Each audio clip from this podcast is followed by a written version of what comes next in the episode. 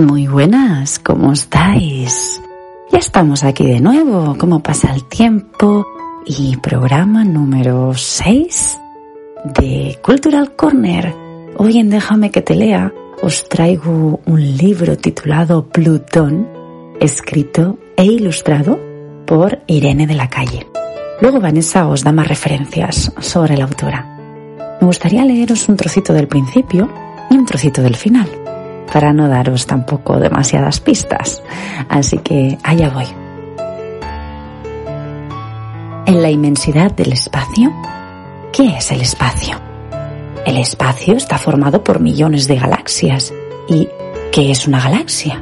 Una galaxia está formada por miles de estrellas, soles, planetas, satélites. Entre todas hay una que se llama la Vía Láctea. ¿Y por qué? Porque en el cielo parece un camino de luz blanca como la leche. En la Vía Láctea está nuestro sistema solar, formado por ocho o eran nueve planetas que giran alrededor de nuestro Sol. Mira, te voy a contar una historia sobre uno de esos planetas. De los nueve planetas, hay uno pequeñito que está muy lejos del Sol y por eso es muy, muy frío. Su nombre es Plutón. Y no está solo. Tiene cinco satélites naturales que giran alrededor de él. ¿Y qué es un satélite? Es una luna. Una de ellas, la más grande, es la mitad que Plutón y gira más cerquita de él que nuestra luna de nosotros. Se llama Caronte. Empecemos. Y ahora me gustaría leeros un trocito del final, que no el final, ¿eh? Allá voy. Pobre Plutón. Lloraba desconsolado. ¿Por qué? ¿Qué he hecho yo para dejar de ser un planeta? Al enterarse Mercurio, Venus, Marte, Júpiter, Saturno, Urano y Neptuno se preocuparon y empezaron a preguntarse si ellos también dejarían de ser planetas. Entonces, Caronte le dijo a Plutón que no se preocupara, que realmente no había cambiado nada. Ellos seguían siendo los mismos, ¿Qué más daba las etiquetas que les quisieran poner? Siempre estarían juntos.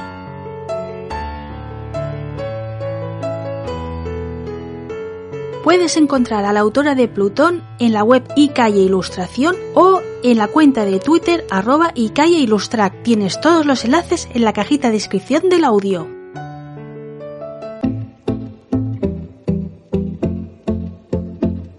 Y nos vamos con un nuevo enigma viajero. El de este mes siempre os lo digo, pero es que el de este mes es muy, muy fácil. Atención, allá voy. Tengo debilidad por los lugares pintorescos. La belleza de este que os describo hoy me ha embargado tantas veces, no puedo dejar de visitarla. Edificios que me transportan a otra época, que parece que flotan en el agua más de 400 puentes, que a veces nos despistan, pero a veces también nos ayudan a encontrar rincones preciosos.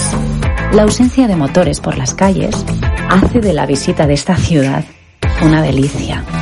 Palacios, plazas, iglesias, embarcaciones de ensueño, máscaras.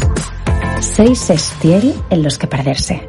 Mejor sin mapa, utilizando todos los sentidos para no perderse ni un detalle. Aquí me quedo, en tierra o laguna pantanosa, mirando al Adriático.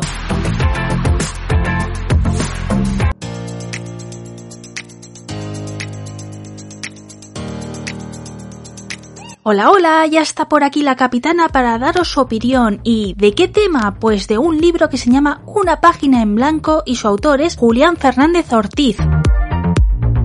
Este libro se editó en diciembre del 2018 y la editorial con la que escogió Julián publicar fue Círculo Rojo. Quiero destacarlo porque, aunque hablemos de editorial, realmente es una editorial de autopublicados. Entonces, pues bueno, es un proyecto de los que me gusta banderar y darles sitio porque a los autores les cuesta muchísimo, aunque tengan esa etiqueta de editorial y si pagas pues tienes más visibilidad, menos. Entonces, pues bueno, ese es mi granito de arena, como os dije que intentaría que aquí en Cultural Corner mantenerlo. Os destaco este punto porque la temática no es muy afín a mí, y es que es poesía, de ahí de que no voy a poder hacer como os hace Silvia, de un análisis, de rimas, de el autor quiere transmitir esto, lo otro. Yo sinceramente la poesía es que la he detestado, quizá es por culpa de la escuela, pero no la puedo ver a diferencia de mi compañera y entonces pues bueno, me disculpo para los que sois amantes de ese género y quizá os falten otros detalles que valoraríais. Pero si en cambio sois como yo y sois unos negados de poesía y os han dicho de que tenéis que leer algo, este libro os lo recomiendo porque tiene una poesía que atrae, o sea, a mí me ha gustado, lo tengo que reconocer. Y haciendo un análisis creo que me ha gustado porque Julián transmite positividad y es que normalmente la poesía es muy oscura, muy recargada, aquí es fresca, no son palabras retorcidas y lo que nos cuenta son situaciones con lo que es fácil imaginártelas, vivirlas o si las has experimentado situarte en lo que el autor quiere transmitir. E incluso algunos de los textos podríamos considerar que tiene más de relato que de poema. Otro encanto que quiero destacar de esta obra es la maquetación, y es que no es el típico, el estándar, sino que juega muchísimo y se nota que es una persona muy creativa, y es que podemos ver el texto al final de la página, arriba, no sé qué, e incluso tiene como un toque guasón, porque el título de esta obra es Una página en blanco y realmente nos encontramos una.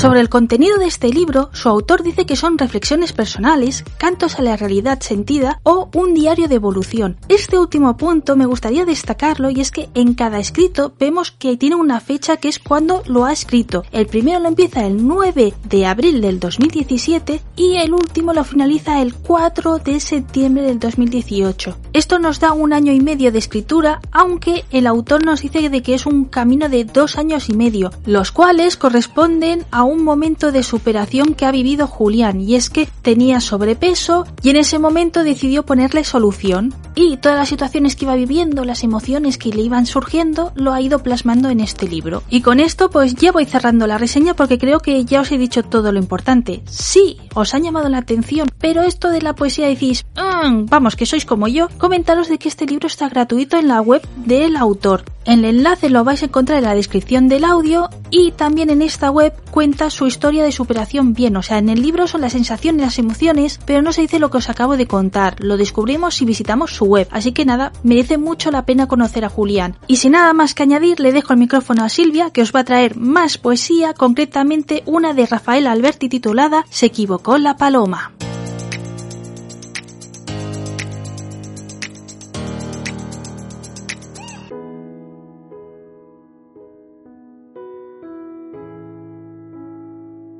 Se equivocó la paloma. Se equivocó la paloma. Se equivocaba. Por ir al norte, fue al sur. Creyó que el trigo era agua. Se equivocaba. Creyó que el mar era el cielo, que la noche, la mañana. Se equivocaba. Que las estrellas eran rocío, que la calor, la nevada. Se equivocaba que tu falda era tu blusa, que tu corazón su casa. Se equivocaba. Ella se durmió en la orilla, tú en la cumbre de una rama.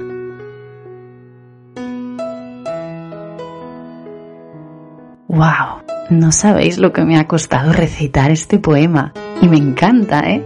Pero, y es súper sencillo, ¿no? A simple vista, pero pasa lo mismo un poco con las canciones de los Beatles. No sé si las habéis analizado un poco, pero bueno, mi padre es súper Beatle maníaco. Yo me despertaba por las mañanas para ir al instituto con Strawberry Fields, para que veáis. Pero eh, cuando cogí por primera vez las partituras para tocar las canciones al piano, yo dije, pero por favor, esto que gusta tanto a la gente o ha gustado tanto, es súper sencillo musicalmente, o sea, armónicamente no tiene ningún secreto, casi ninguna de las canciones son muy, muy, muy simples. Tónica, dominante, tónica, quiero decir que es una estructura armónica súper, súper sencilla, pero igual nuestro oído a veces pide eso, ¿no? Y, en esta poesía parece súper sencilla, pero fijaros, no hay eh, adjetivos apenas, no hay verbos, casi todos son sustantivos. Luego tiene este, esta especie de estribillo, eh, se equivocaba. Yo creo que me ha costado tanto por las pausas. porque a veces parece fácil, pero cuesta controlar la voz en las pausas para que suene pues bien meloso, ¿no? Como os gusta. Y bueno, la novedad de hoy es que no voy a comentar el poema, sí que os voy a dar unas pinceladitas, pero me gustaría que hoy la interpretación fuera vuestra. Así que, bueno, ya habéis visto, es un poema precioso de Alberti, seguro que lo conocíais, y lo escribió en París, exiliado, porque recordemos que este poema pertenece a su libro Entre el clavel y la espada, un libro compuesto entre 1929 y 1940. Como veis, la guerra civil está de por medio, cayó la República y Rafael Alberti Marchó exiliado a París junto a su esposa y allí lo escribió. Y él mismo ha afirmado no entendió el resultado de este poema puesto que su estado anímico era muy negativo, estaban desesperados, todo era bastante negro, incierto y en cambio salió este poema tan tan bello, ¿no? Y si os fijáis usa mucho los contrastes que da cuenta de pues de esta incertidumbre en la que vivían, ¿no? De hecho, luego eh, fueron expulsados. Bueno, no, no les negaron el permiso de trabajo y al cabo de unos años tuvieron que volver.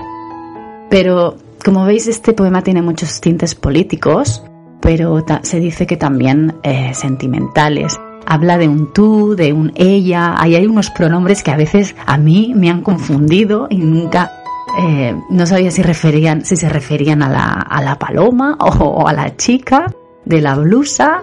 Eh, en fin, que hoy os dejo la interpretación a vosotros, que sepáis que esta poesía, al tener ese estribillo de se equivocaba, eh, da pie, da pie y ha dado pie a muchos cantantes a, a ponerle música y ha sido interpretada esta poesía por muchos cantantes desde mediados del siglo pasado hasta pasando por Ana Belén y, muchos otros artistas. Así que nada, os dejo la interpretación hoy para vosotros. Y bueno, y si Vanessa se atreve, yo, fantástico, que está cogiendo unas tablas esta niña.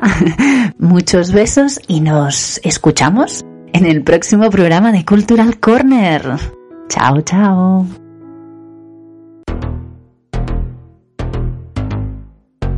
Ya te vale, Silvia, siempre me sacas los colores. Nada, aquí las dos somos las que aportamos. Y sobre el tema del análisis, pues me sabe mal, pero es que con la obra de Julián creo que ya he hecho el cupo de análisis de poesía que puedo soportar por hoy. Así que lo dejo a los oyentes, que espero que os haya gustado el episodio. Y sí, sé que nos falta descubrir el enigma viajero. Esta vez hemos visitado la ciudad de Venecia teniendo sus carnavales era lógico, ¿no? Que lo visitáramos, aunque bueno, la actualidad por desgracia hace de que sea un poco triste, así que quiero aprovechar para enviar mis mejores deseos a esa ciudad que tanto me enamoró cuando la visité y que en la edición del 2021 pueda celebrar sus carnavales sin ninguna incidencia. Gracias por estar siempre ahí, comentar todos los audios que ya sabéis que nos encanta y que interactuamos con vosotros tanto Silvia como una servidora. Y solo me falta decir que nos vemos el mes que viene.